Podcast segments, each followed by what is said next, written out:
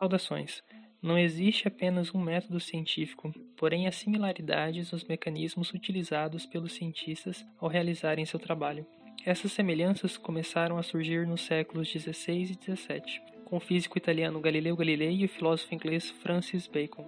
Esses homens romperam com a forma grega de se pensar, primeiramente examinando os fenômenos naturais e posteriormente tentando explicá-los, dando início a atividades que podemos chamar de científicas identificar um fenômeno que não foi explicado, elaborar uma hipótese para explicar o fenômeno, antever consequências dessa hipótese, elaborar experimentos ou fazer cálculos que sejam capazes de testar as predições, criar uma regra geral que seja capaz de unir os três principais ingredientes dessa história, que são hipótese, predição de efeitos e dados experimentais são algumas das etapas regularmente encontradas no desenvolvimento de atividades científicas.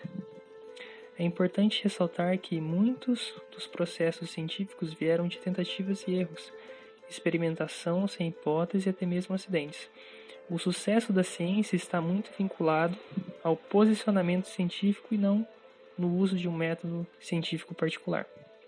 É comum pensar que um fato caracteriza-se por ser imutável e absoluto, mas na ciência um fato caracteriza-se por ser averiguável, ou seja, é um acordo entre cavalheiros cujo passatempo predileto é observar.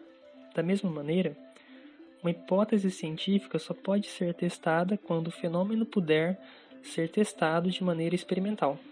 Quando uma hipótese cansa de ser testada e continua sendo verdadeira, então ela se torna uma lei ou um princípio. Contudo, se alguém consegue encontrar evidências que contradigam a hipótese, lei ou princípio, então elas devem ser abandonadas. Por exemplo, o filósofo grego Aristóteles ensinava que a velocidade de um objeto em queda livre é proporcional ao seu peso.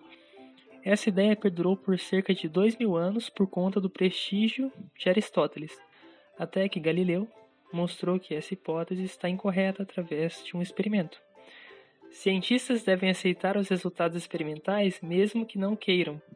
Devem saber distinguir o que vem do que gostariam de ver, mesmo que, como qualquer um de nós, sejam inclinados a acharem que estão corretos. O ego é uma característica que persiste em nos acompanhar e é, sem dúvidas, um dos principais motivos pelos quais as pessoas tendem a acreditar em regras, ideias e hipóteses sem questioná-las, mesmo que sejam sem sentido, falsas ou até questionáveis. Tudo isso porque não querem dar o braço a torcer.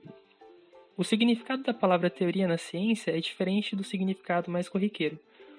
Uma teoria científica diz respeito a um conjunto de ideias que passaram por experimentos e após isso se mostraram válidas.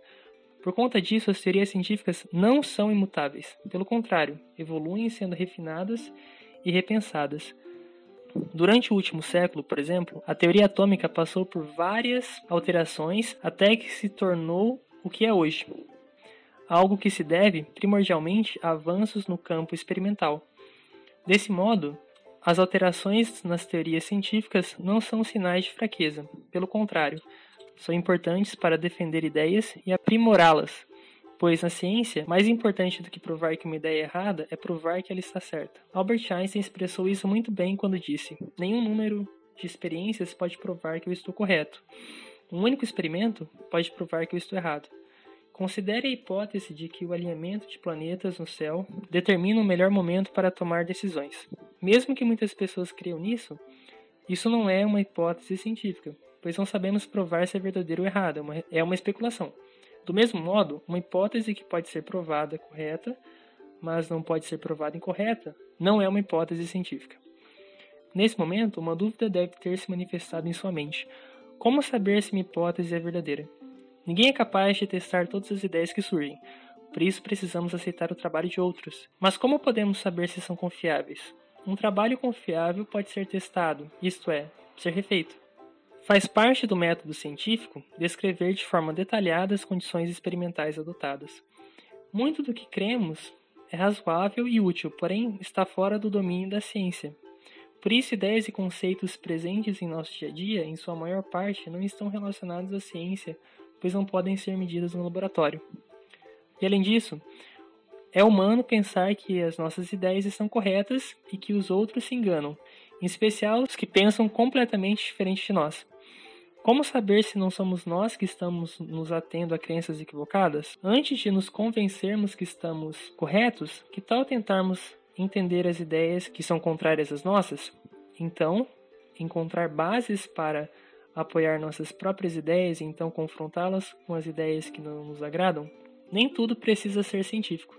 Na verdade, a maioria das coisas não é. Entretanto, tanto na ciência quanto nas outras atividades humanas, uma coisa é fundamental: humildade. E uma das principais características da humildade é o respeito. Obrigado e até a próxima.